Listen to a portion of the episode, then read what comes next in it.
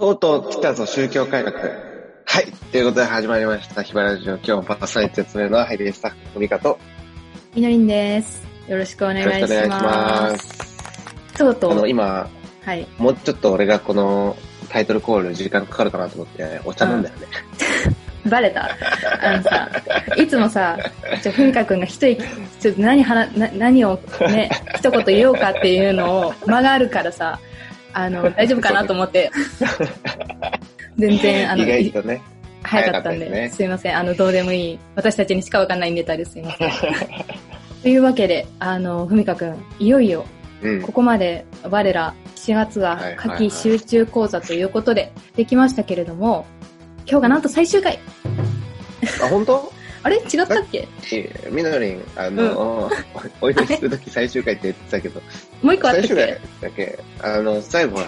来週さ、うん。あの、近代、近代、近代キリスト。ワロが。あ、そう、そっか近代のそっか。キリスト教あ、いろいろ勘違いしてた。やっぱ僕たち、まだ、あの、そうか。あニーチェ倒さないといけないかあー、オッケーオッケー。そこをら。ちょっと、まだじゃあ貯めておきましょう。では、待って、じゃあ、えっと、今日はうん、宗教改革ですよ。ふみかくんが最初。言ってくれたように前回ね、キリスト教がどうやって始まったのかっていうところを話して、今回はあれだよね。まあ、キリスト教における大展開の時代というか、1517年。あすごいよく覚えてるね。これねなぜ覚えたかっていうと、あうの、んついこの間2年ぐらい前に、2017訳聖書っていうのが出たおかげで、宗教改革から、あ2017年で500年だなっていう計算がしやすくなったっていう次第でございます。なるほどね。はい。なので、1900、え、1517 17年年。宗教改革。というわけで、今日はこのテーマについて話していきたいと思うんですけれども、まあ、クリスチャンの高校生たちとかって、教会の中で意外と、意外とっていうか、宗教改革がどうでっていう、なんかそういう歴史的な話ってあんまり聞かないと思うんです。やっぱ聖書のお。話は聞くと思うんですけれども、あの、なかなか聞くきっかけないんじゃないかなと思います。メッセージは聞くけどね、教会の長成り立ちとか歴史っていうのは、まあ、それこそ僕はね、聖書を学ぶ進学校に行って初めて、なんだろう、丁寧にやったかな。で、うん。高校の世界史でなんか、免罪符とか出てきて、ナレッジメタみたいなのは、やっぱ教会の中からそういうのを勉強したっていうのはなかったかな。うんそうですね。私もふみかくんと同じ大学で学びましたけれども、大学でなんか本当いろいろ知ったなっていう記憶があります。まあ、ですので、まあ、高校生も、えー学校の歴史の授業、世界史の授業で、まあ、必ず習うであろうルターの名前、そしてうん宗教改革っていう、まあ、うん言葉は知っていると思いますけれども、まあ、そのことが実際、実際というか、ちょっと丁寧に扱えたらいいなと思っております。だからあれだよね、この、中世のさ、あの、世界史のテストが近い人は聞いたらいいよね。そうだね。テスト期間でのもね、どうだろう、範囲的に。まだ、まだ、まだ、まだ来てないんじゃないか、来てるかな。そうだ大体2全然わ年生とか3年生わかんないけうど。まああれだよね、あの、キリスト教が始まって、こう、1000年とかやっていくんだけど、まあその中でもね、本当にいろいろあったんだよね。こう、内部の分裂とか、戦いとか、まあね、歴史的に見て、それどうだったのかなって思うこともたくさんあったんだけど、うん。まあ神聖ローマ帝国のもとでいろいろこうやっていくんだけど、うん。だんだんと教会の力が強くなっていくっていうのがこう、まあすごくざっくりとした、あの、中世のキリスト教かなって思うよね。こう政治というか、すごく密着してて、教皇の方が力を持っている国のリーダーより、みたいな時代もこう通っていくっていうのがうん。ありましたよね。この1500年ぐらいの間のなんで。面白いよね。こう、その当時の時代の背景というか、社会の雰囲気とかって多分、今の私たちの時代とか私たちの国の感じと全然違うだろうし、なんかまずそこから結構ギャップがあって、だからイメージがしづらい部分もいろいろあるなっていうのは思いますね。あんまり今、あれだよね。教会の一牧師先生が、なんか大統領に物申して国をひっくり返るみたいなこと、まあないよね。そうだね、あんまり。まあまあまあまあ、あの、バチカンのね、うんカトリックの、あの、教皇はもうすごい力を、あの、持ってて、そうだね。あれだけ。ど、で、影響力がすごいけど、まあでもなんだろう、この中世というか、千年あたりの教会の力っていうのが今の時代にあるわけじゃないなっていうのは思うね。まあだからそんな中でルターっていう人が、まあ有名な、あの、95箇条のバチコーンっていう、あの、やったっていうことを歴史で。習うけど、それって相当、どう、す、す、すごいことやっちゃったんじゃないかなって思って、当時、教会って、だからそれだけ、なまあ力があって人数も、なんていうか多くてというか、そうだね。それだけの、なんていうか、もう社会の中心みたいな感じのところに、まあ物申すじゃないけど、すごいなと思いましたね。今、改めて。うん。でもこう、クリスチャンじゃない、こう、普段の聖書を触れない、これを聞いてる皆さんは、キリスト教会というか、教会の指導者ね、宗教指導者って呼ばれる人たちが、すごい影響力を持ってることに、ちょっとなんかね、あの疑問に感じると思うんで、さっきみのりんが言ってくれたみたいに、今はその、今もそういう時代じゃないから、なんかそんな時代あったんだみたいに思うんだけど、うん旧約聖書を読んでいくと、その聖書の最初の方だね、あの歴史を見ていくと、結構やっぱりその預言者っていう宗教指導者たちが王様に対してすごくこう影響力を持っていたっていうのを見ると、このキリスト教の歴史が自然というか、初めてそこでキリスト教に触れる人がびっくりするけど、聖書の文脈から見ていくと、まあ、その宗教指導者が力を持っていたっていうのは、まあまあまあまあまああるかなっていう 感じかなっていうのが僕の正直な感想ですね。うん。あ今のすごい興味深いなと思いましたね。確かに聖書を読んでいくときに、本当に王様っていうような、まあ、いわゆる今の政治家のリーダーみたいな人に対して、預言者とか、まあそういう宗教者というのかな？が、あの本当に発言をしていくというか、もっとこうすべきだとか、神様はこう言っておられるとか、のそういうことを言ってきた歴史は確かにあったんだなって思うと、まあ、逆に今はそういうのがないっていうので、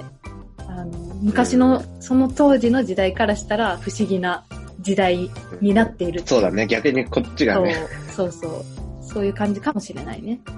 まあそう、それで、その教会がね、こう、ちゃんと運営されていけばよかったんだけど、まあ皆さんもご存知の通り、キリスト教の歴史っていうのは、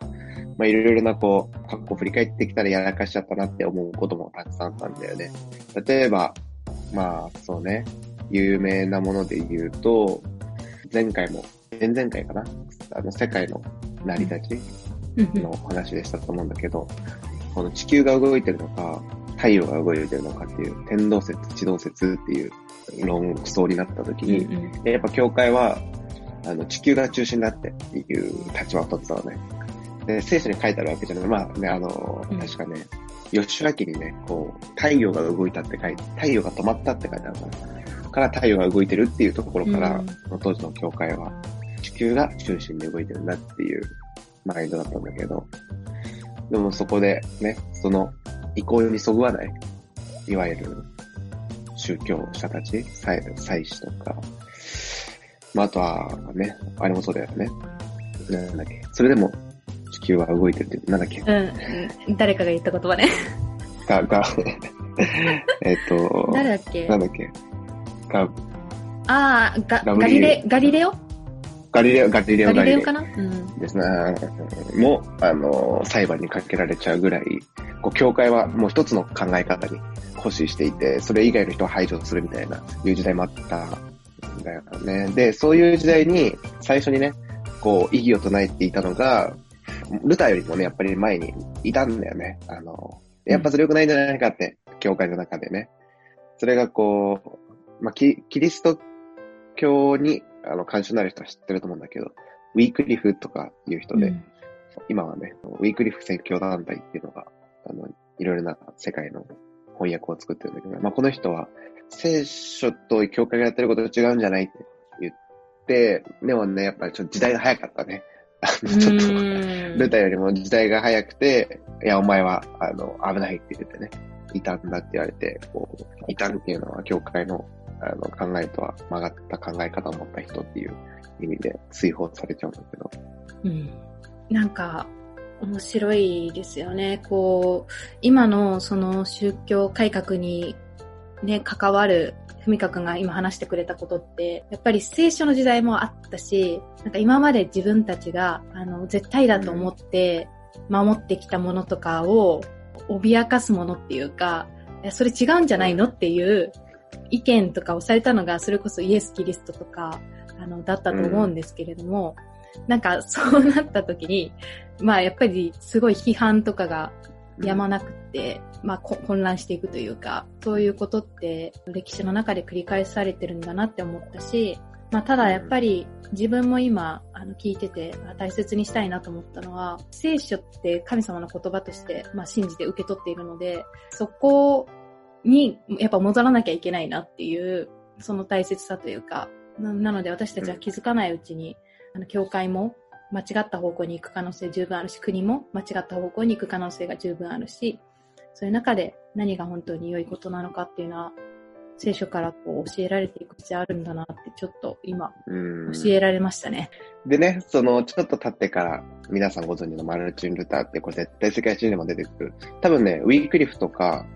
あの、ヤンフスっていう、その、ルターよりも前の宗教改革を行おうとして、あの、ダメだった人たちもね、最近の世界史の教科書には載ってるらしいので、まあ、皆さんちょっと覚えておいた方がいい。そうなんだ。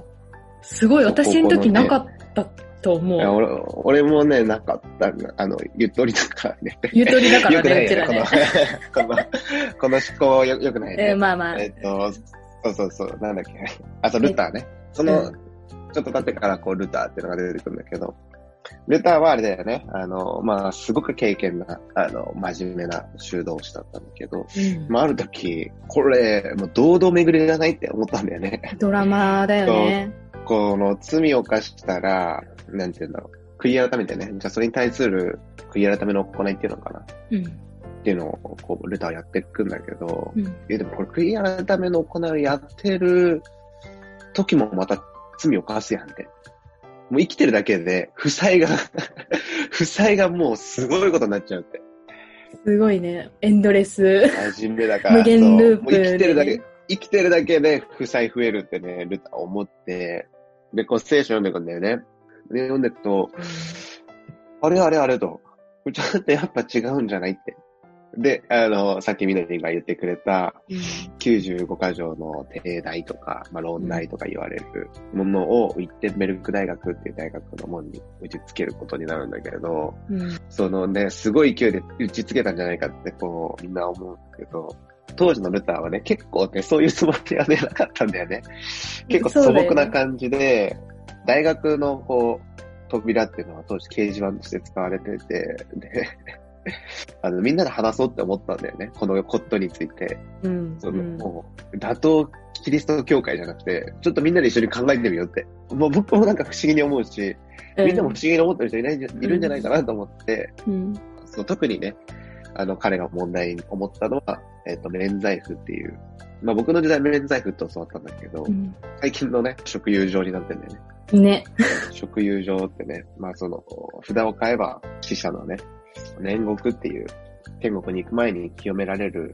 辛い場所を和らげることができるみたいな、すごくざっくり言うと。でもそれって違うんじゃないってこうルターは思ってですね、95箇条の定題を一点メルク大学に打ち付けたところからですね、まあルターも思いもしなかった大、大、大荒れ。大荒れの時代に入っていくことになるんですね。そうなんだよね。だからまあ、あの、最初私がパチコンってあの言って、すごい度胸だなっていうこと言ったけど、でも実際は、そういう雰囲気じゃなかったってことなんですよね。うんうん、彼の意図してたところが、まあ相手に、相手にというか、受け手にあんまり伝わらなかったというか、そういうところはあるのかもしれないですね。うん、そうだね。で、ここからですね、まあ、ルター、ルター物語がですね、始まっていくんですけれども、うん、まあ多分ここからもう、もしかしたらね、教科書に書いてないかもしれないんですけど、うん、まあルターは呼ばれるんですね、でかい会議に。まあ、教、教皇とかがいる。行きたくない。やばいですよ、ね、あそこで波紋、そう、あそこで波紋って言われると終わりの。そう、彼はですね、1512年に、ボルムスの帝国会議っていうところに召喚されるんだよね。まあ、つまりですね、うん、ここで、お前は異端だって、破門って、いわゆるキリスト教のね、信者ではないって、こう言われてしまうと、まあ、当時も殺されてもおかしくない時代だったんですけど、彼はですね、ここに呼ばれて、で、二つのことを聞かれたって言われてます。一つは、うん、まあ、こうルターの書いた書物がですね、そこにあって、これはお前が書いたものかって。ちょ、ちょ、マルチンルターなのに、でもう二つ目のことは、この、お前がね、書いたことを取り返すかって聞かれたんだよね。で、ルターはですね、一つ目の、その、お前が書いたものかっていうのに対しては、はいと。言って、で、二つ目の、取り消すかって。ガリレオの時代もそうだったけど、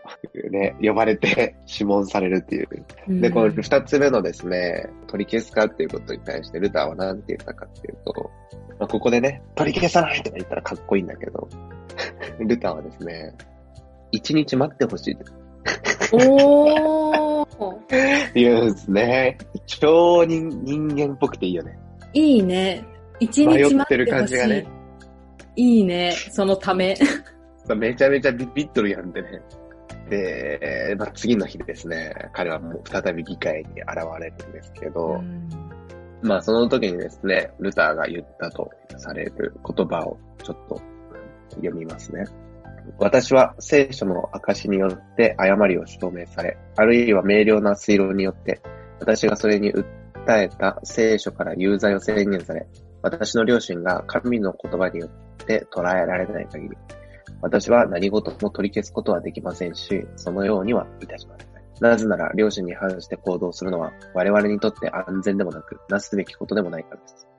私はこの場に立つ以外はできない。神を助けたまえ。アーメン。と言って、ルターはこの場所を去るっていう。うん、あなたからの間違いではなくて、聖書から間違いが指摘されて、それに従わないことのが危険だと。あなたの間違いに、あなたの指摘された間違いに従うことよりも、神の言葉に指摘された間違いを私は行っていくって。そっちの方が自分にとっては安全って言ってですね、うん、彼はその場を出ていくことに。で、まあ基本的にですね、このあと、破門宣告されて殺されるっていうのが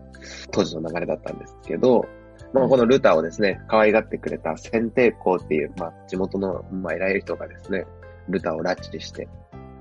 で、一時期、ルターの行方は分からなくなるんですね。うん、でもこの人は、ルターをこう、フォローしてる人で、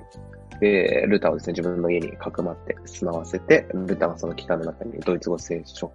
を翻訳して、で、活版印刷で印刷して、誰でも自分の、自分の言葉で聖書の読みをバーッと広げていったっていうのが、宗教改革を中心にいたルターの話ですけどね。いやー、なんかこう、ルターという人の人柄が見え隠れするような、こう感じがするなと思って、まあ実際どんな人だったかわかんないはわかんないんですけど、まあ今の話だと、まあまずその 95箇条の定題を、まあ、打ち出すに至るまでの彼って、すごい真面目だし、本当に真剣に自分の罪と向き合ってた人なんだなと思って、で、あ、自分はまたこういう罪を犯してる。だから頑張って、あの悔い改めて良い行いしなきゃって。もうひたすらに頑張って頑張って、うん、でも、頑張っていく中で、それと同時に罪を犯してる。自分にも気づいて、うん、自分じゃどうにもならないっていう限界にまでこう、突き詰められていったというか、それはでも、すごくなんていうか、そうやって本当に聖書が言ってること、うん、聖書の救い、神様が言ってる救いって何だろうっていうことを、本当に彼は体うん、体感していったんだろうなっていうのは思ったし、うんうん、その一日待ってっていう、でもその一日、まあ、想像だけど、すごい祈ったんじゃないかなと思って。怖かっただろうね。怖かっただろうね。怖かっただろうし、でも、そうやって一日時間をかけて、最終的にはこう人の指摘ではなくて、聖書からの指摘に自分は従っていきたいっていう結論に至れたのは、まあ、本当に、まあでもそれも神様のきっと力が彼に望んでいたのもあるだろうし、なんていうのかな。でも本当にそうなんだよね。最終的には、なんか本当に人の言うこととかじゃなくて、結局神様が何て言ってるかっていうところが大切なんだけど、でもどうしてもそこをドッと握りしめられない私たちの弱さもあるなっていうことを思って、うん。うん、しましたね。で、これルターが行いによってね、救われるわけじゃない。行いによって、キリスト教用語を使うと義とされるって言うんだけど、うん。神のね、心にかなうっていう意味なんだけど、それは行いによって得るものじゃないっていうことを、彼がですね、気づいた聖書の箇所が、ローマ3章28節っていう箇所で、ちょっと読みますね。人は立法の行いとは関わりなく、信仰によって義と認められると、私たちは考えているからです。まあ、これ、パウロっていう人が書いた、あの、ルターはですね、この箇所を読んで、その時の感想をですね、このように言っています。この箇所は、福音を通して神の義が現れ、この義によって憐れみ深い神は、義人は信仰によって生きると書き記されている通りに、信仰によって我々を義とするという意味であると私は理解した。その時私は、私が本当に新たに生まれ、開かれた門を通って天国に入っていくように感じた。まあ、ちょっと難しかったかもしれないんだけど。ああ、いやいやいやいや。あまあまあでもこれ、信仰によってねうんそうね。ねえーうん我々は義と認められてるっていうことを理解した。それがね、彼にとっては生まれ変わるような経験だったってね、いうのが、まあ僕たち hi-b.a.と High School Born Againers っていう人は新しく生まれなければ誰も神の国を見ることができません。聖書の箇所から。そう、あの、 High School Born Againers、人新しく生まれなければ誰も神の国を見ることができないっていう箇所から、 hi-b.a.っていう名前が取られてるんですけど、本当に舞台にとって新しく生まれ変わるっていう経験が、ここで起きたんだろうなって思いましたね。えーなんか、やっぱり自分で、こう、なんとかしなきゃって、こう思って行き着くところが、やっぱ信仰による救いなのかなっていうのをすごい思わされて、まあ自分の話っていうか自分もそれこそ本当に神様が取り扱ってくださったなっていう時あったんだけど、その時にまあ自分が与えられた御言葉はピリピのあの4章のところで、私を強くしてくださる方によって、私はどんなことでもできますっていう、まパウロがこれも言った言葉だけれども、なんか自分でそれこそ悔い改めて良い道に歩まなきゃって頑張ってでも挫折して、あ、もう私は救いようがないんだなって思ってたところでこの御言葉と出会って、あ、私では無理。だけれども、ただただこのお方によって私は強くされてどんなことでもできる。もう私を救うことができるお方によって私は立つことができるんだなっていうことを教えられたなっていうのを思い出しますね。うんうん。こうだからなんかルターとかもさ、それこそ教会の中で育って、で、聖書のこともずっと学んできて、で実際に実践しようとして、こう生きてきた人だったと思うんだけど、まあでもあるタイミングで、なんていうか、本当の、本当に神様の救いと、救いを知るというか、そういう、ボーンアゲインするタイミングがあったんだなっていうことを思うし、なんか自分も、なんだろうね、小さい時から私は聖書のこととか聞いてきてたけど、でもなんかそれが本当にいよいよ、あ、こういうことだったんだっていうことが分かっ分かって、本当に変えられていくタイミングというか、そういうのってあったなっていうことを思うと、なんか今これを聞いている高校生たちの中には、まあ自分は聖書のこととか知ってるし、とか福音とか言われるもの知ってるし、とか、あの、信仰による救いとか聞いてきてるし、とか、あの、そういう人とかも、まあ、いると思うんだけど、でも、いまいちまだ自分がボーンアゲインしてるかわかんないとかね。あの、そういうことに悩んでる高校生いるんじゃないかなって思うんだけど、でも、神様が、まあ、一人一人に用意されてる時があるよって思うし、うん、かな。そんな感じ。ちょっと雑になったけど。うん。まあ、ルターはね、そうやって歩んでいって、まあなんだろう、ルターって結構、まあ性格上ね、あの、なんだろう、いろいろなことをこう、いろいろな社会問題とかにも手を出していて、なんだろう、うんそのルターの言葉が全部、あの、受け入れられるわけじゃないなって思う。もうルターのね、書物とかは読んでると思うんだけど、うんまあでも少なくとも彼はね、自分の中で折り合いをつける信仰じゃなくて、やっぱ神様が願ってる信仰って何なんだろうっていうことを必死に考えて歩んだんじゃないかなって思うんだよね。なんか自分の中で罪とか、自分の中で嫌なこととか、自分の中で信仰ってこうだよなっていう思い込みとか、いろいろなものを一旦置いて、いやいや、そうじゃなくて、聖書が何て言ってんだろうかっていうのがね、あの、大切だったんじゃないかなって思いますね。で、まあ、それがドイツで起きた、あの、宗教改革で、で、ドイツではない別の方向、スイスで、あの、宗教改革を起こしたのがカルバンっていう人ですね。まあ、これも、あの、世界史の教科書に出てくると思うんですけど。そうだね。これ以上、あの、話長くするともうみんな、ルターの次またカルバン出てきて、カタカナいっぱい出てきて大変なことになるので、あれですけど、まあ、ルターとかカルバンとか、まあ、そういう人たちはですね、あの、宗教改革を起こして、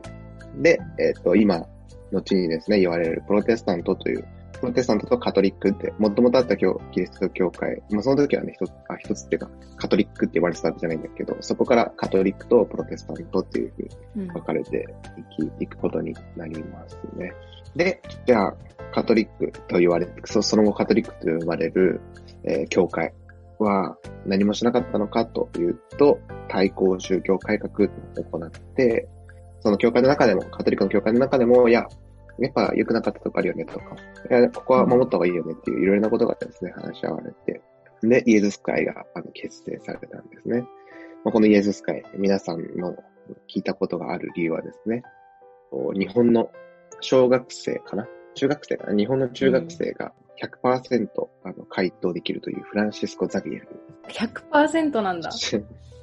そう、そうなんですね。すごい。フランシスコ・ザビエルっていう人が出身の派閥ですけど。うん。まあだから、ルターとかのね、その活動っていうのが全く俺らに影響を及ぼしてないわけじゃないんだよね。日本の歴史にも、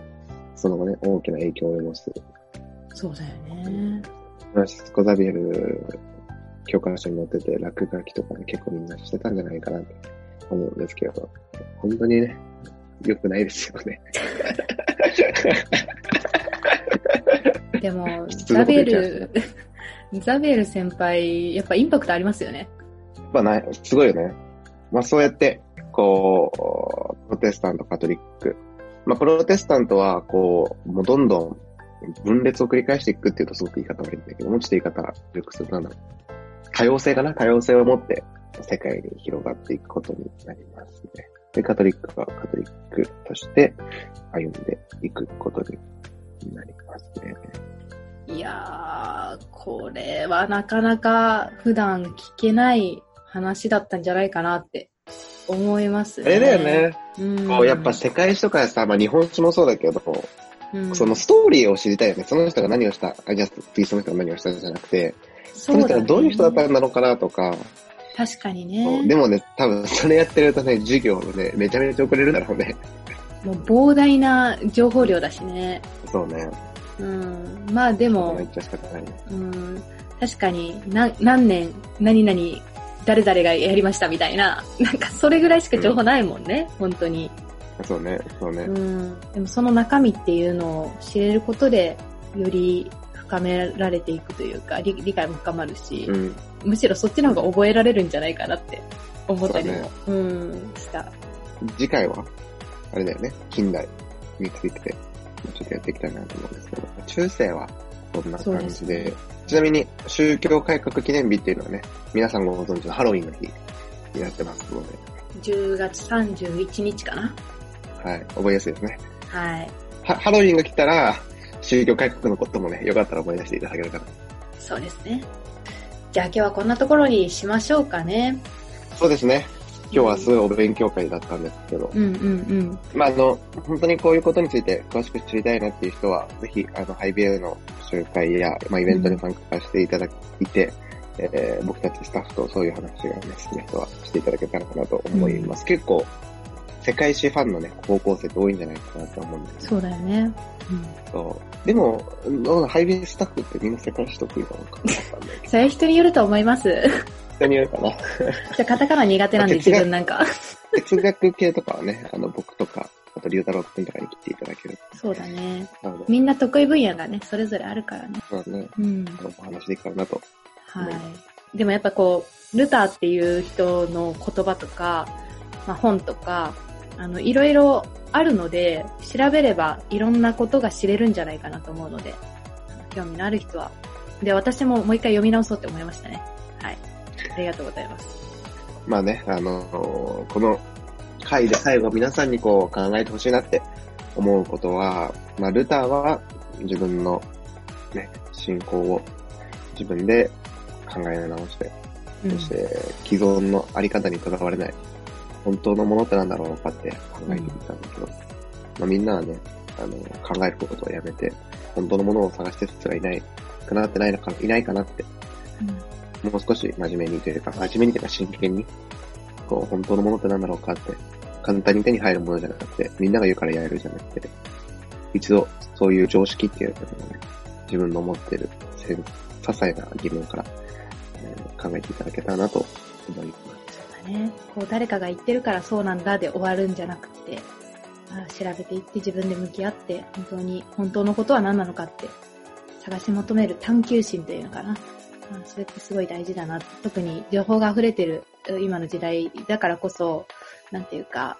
すべてをそのまま 体の中に流し込むのはどうなのかなって思うので、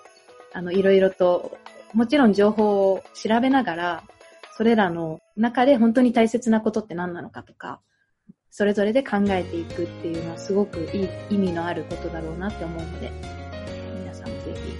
ひ一緒に考えていきましょう。はい。では。では、うん。と続けて YouTube や Instagram やっていますので、ぜひフォローしていただいて、情報、Twitter もやってますので、情報を受け取っていただけたらなと思います。あと、まあ、キーワージャパン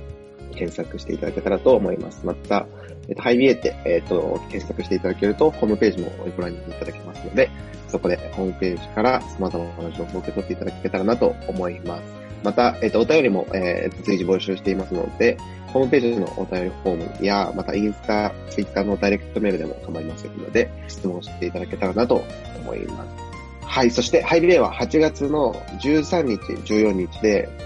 全国高校生連動サミットを行います。イェーイ。イェーイ。これはですね、北海道から沖縄までの高校生、まあね、あの、予想100人を超えるんじゃないかなと思ってるんですけど、超えてほしい。いいですね。超えるんじゃないかなと思ってますけど、全国の高校生たちがですね、オンラインで集まって、電動についてディスカッションする時間をですね、たくさん持っていけたらなと思っていますので、ご参加いただけたらと思います。こちらも、ホームページから、えー、事前に申し込むことになっていますので、それを申し込みいただけたらなと思います。もうぜひぜひ来てほしい。見どころありますか？この、高校生電のサミットの、うん、これはね、見どころは全部です。もうね、細部に至るまで今、スタッフみんなで話し合って準備進めていますので、皆さん楽しみにしていてください。そして、あの、オンライン上でね、あの、やるっていうことで、まあ、いろいろと、なんだろう、私たちも慣れてないところもあるんですけども、でも、全国の高校生とオンラインだから繋がれるっていうことで、そして繋がれるだけじゃなくって、本当に密な交わりができたらと思っていますので、そういったことも期待していただけたらと思います。ありがとうございます。ということで今日は終わりにしたいと思います。まあ皆さんのね、これから今日の一日、あるいは一日終えたのかな明日の一日が、えー、何日によって祝福されるように思っています。では、えー、っと、今日もパーソナリティを務めたのは、ハイネスタッフのミカと、みのりんでした。ありがとうございました。ありがとうございました。